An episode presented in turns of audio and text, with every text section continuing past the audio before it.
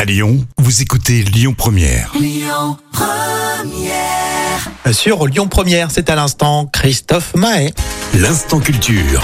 On va parler de haute couture dans l'instant culture. C'est évidemment pour épater les collègues avec Professeur Jam. Eh Ça oui, va je suis là, oui, ça va. Oui, super. Très content de parler de ça.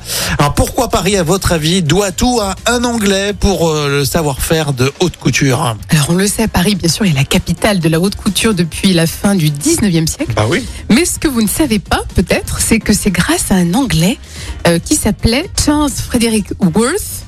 Et il s'est installé à Paris en 1845.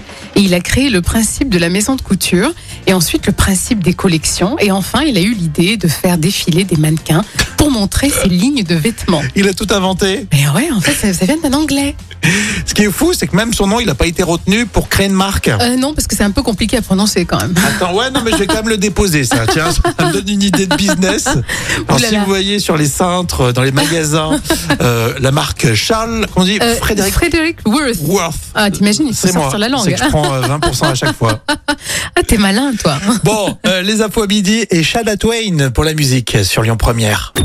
Écoutez votre radio Lyon Première en direct sur l'application Lyon Première, lyonpremière.fr et bien sûr à Lyon sur 90.2 FM et en DAB+.